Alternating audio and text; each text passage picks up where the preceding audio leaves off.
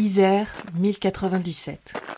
Un miséreux traîne ses pieds endoloris le long du chemin de terre gelée qui le mène au bourg de la Motte Saint-Didier. Défiant le vent cinglant qui le transperce de froid, il lève parfois le nez pour contempler le paysage vallonné qui s'étend autour de lui. Les collines en pente douce, habituellement parées d'un vert insolent durant l'été, reposent à présent sous un épais manteau de neige, emmitouflées dans un silence si profond qu'il semble descendre du ciel lui-même. Ce ciel gris-fer, immense, uniforme, une étendue de cendres qui renvoie impitoyablement notre voyageur à son triste sort. Replongeant son visage dans l'étoffe de laine mangée au mythe qui recouvre ses épaules, ce dernier grimace de douleur et de dégoût face à son propre corps. Il essuie d'une main noircie et recroquevillée les larmes qui naissent au coin de ses yeux, essayant tant bien que mal d'ignorer le frottement cruel de son vêtement contre sa peau ulcérée, les milliers d'aiguilles qui transpercent ses jambes comme un feu qui le ronge de l'intérieur. Le feu sacré, Ignis Sacer, comme il l'a entendu appeler aux abords de l'église de son village. Un mal d'origine divine, dit-on, qui calcine les pêcheurs de l'intérieur et carbonise leur chair jusqu'à ce qu'elle pourrisse et se détache. D'abord les doigts, puis les mains, puis les bras. Une torture insoutenable face à laquelle il ne lui reste plus qu'un seul espoir, la maison de l'aumône tenue par une confrérie d'Antonin, là-bas, perchée sur un flanc de colline dans le bourg de la Motte Saint-Didier.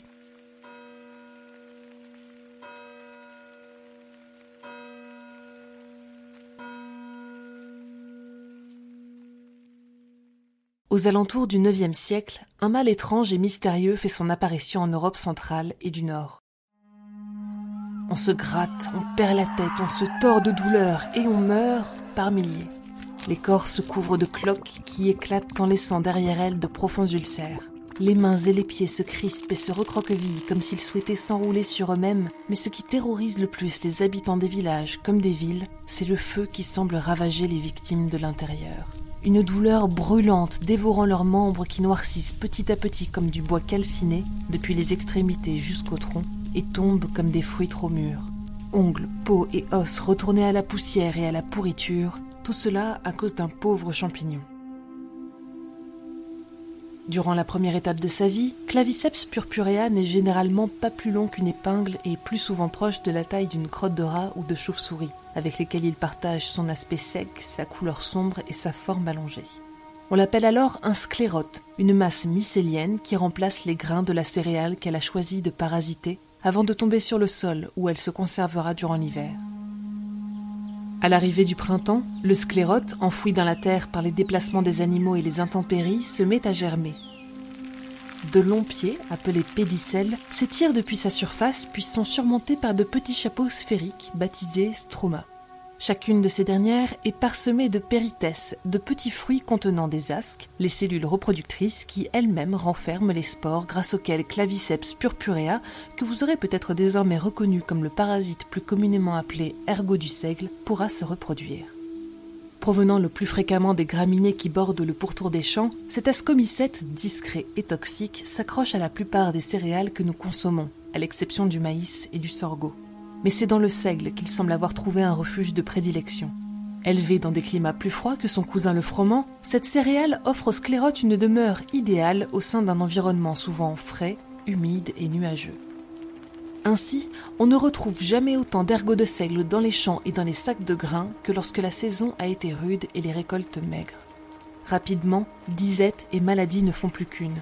Moins le peuple a de nourriture, plus la quantité d'ergot présente dans son pain est importante et plus le risque d'être empoisonné, dévoré par des flammes imaginaires pèse au-dessus de sa tête.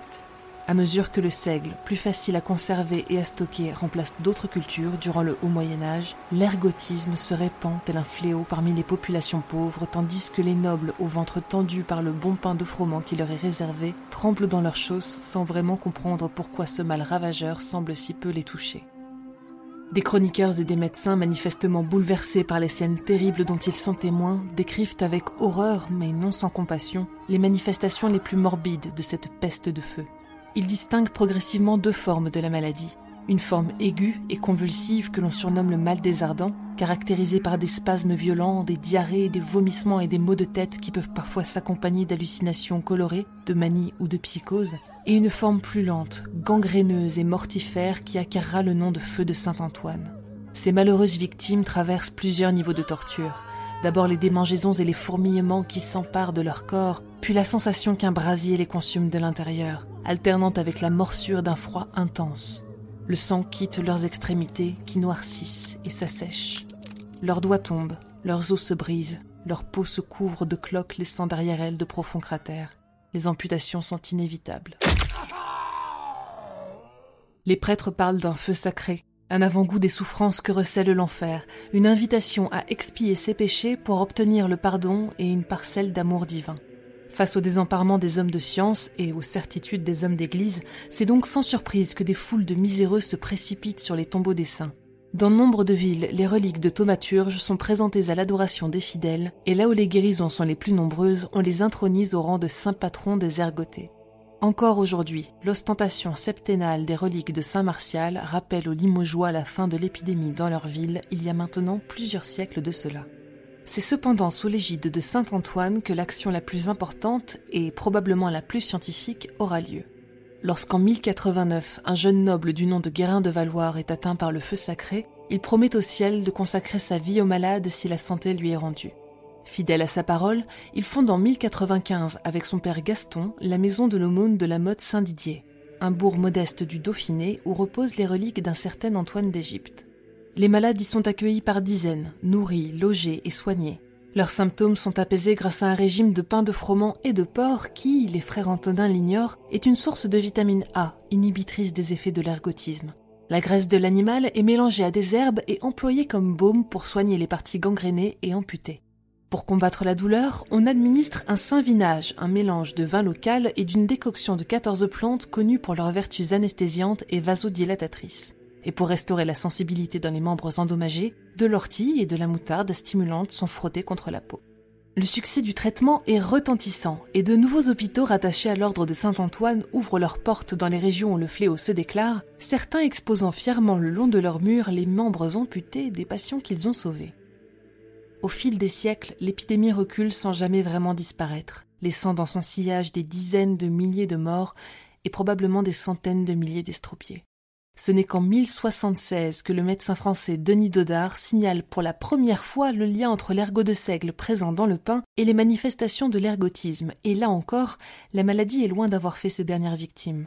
Elle réapparaît en Sologne au XVIIIe siècle, dans une prison new-yorkaise au XIXe siècle, en Russie durant la première partie du XXe siècle, et même dans le Gard en 1951, lors d'une affaire un peu particulière, l'affaire du pain maudit, qui mériterait son propre chapitre de chasseur de sciences. Mais poursuivons notre route, car l'histoire n'est pas finie. Dans les années 1800, on redécouvre expérimentalement le pouvoir abortif de l'ergot. Puis en 1853, les mycologues Edmond et Charles Tulane décrivent pour la première fois le cycle de vie de ce parasite qui a su rester méconnu pendant si longtemps malgré l'envergure de ses crimes. Sa propriété la plus surprenante cependant se cache dans les molécules qu'il renferme. Des alcaloïdes, ces assemblages organiques que l'on retrouve dans la caféine, la cocaïne, la morphine ou la nicotine, pour n'en citer que quelques-unes, et de l'acide lysergique, Lysergsäure en allemand, LS, les deux premières lettres d'un autre composé connu pour ses effets psychotropes. Le LSD est rarement associé à la Suisse ou à la Seconde Guerre mondiale. Ce sont pourtant le lieu et l'époque qui l'ont vu naître entre les mains d'Albert Hoffman, biochimiste dans un laboratoire pharmaceutique, et d'Arthur Stoll, son mentor. Les deux collègues helvétiques se sont depuis quelques années spécialisés dans les usages thérapeutiques de l'ergot de seigle. Ils sont déjà parvenus à synthétiser l'ergométrine, dont le dérivé synthétique sert aujourd'hui à prévenir les hémorragies liées aux accouchements, et avec l'acide lysergique diéthylamide, synthétisé pour la première fois en 1938, Hoffman espère élaborer un médicament capable de réguler la pression sanguine.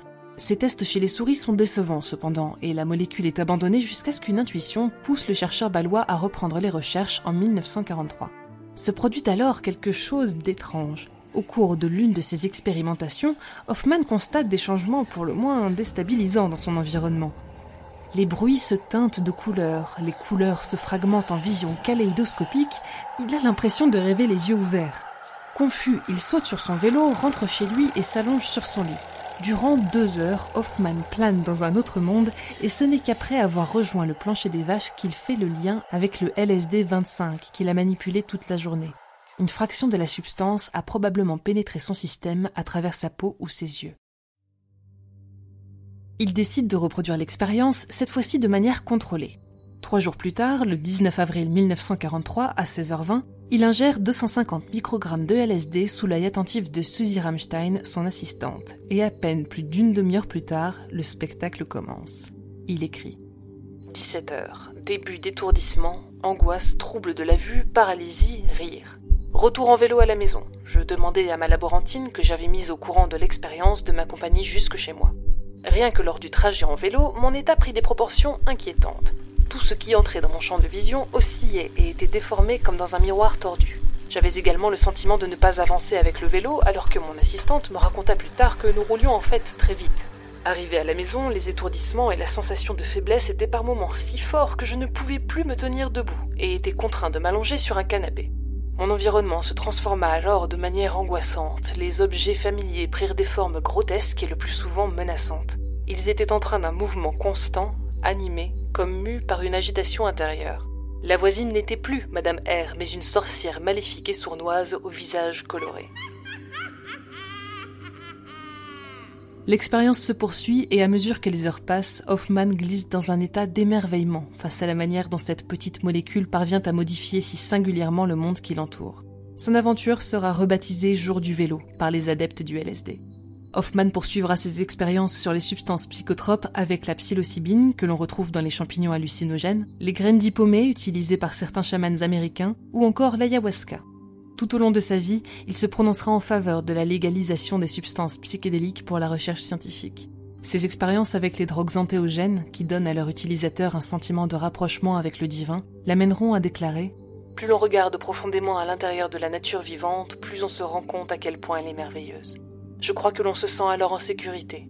On lui appartient, on peut la voir, on peut la vivre. La conscience est tout simplement le plus grand cadeau du Créateur aux hommes. Le fait d'avoir une conscience est de pouvoir prendre conscience de notre création et de ne pas seulement traverser aveuglément le paradis. Albert Hoffman s'éteint le 29 avril 2008 dans le petit village balois de Labour à l'âge de 102 ans, sept ans après la dernière épidémie reportée d'ergotisme.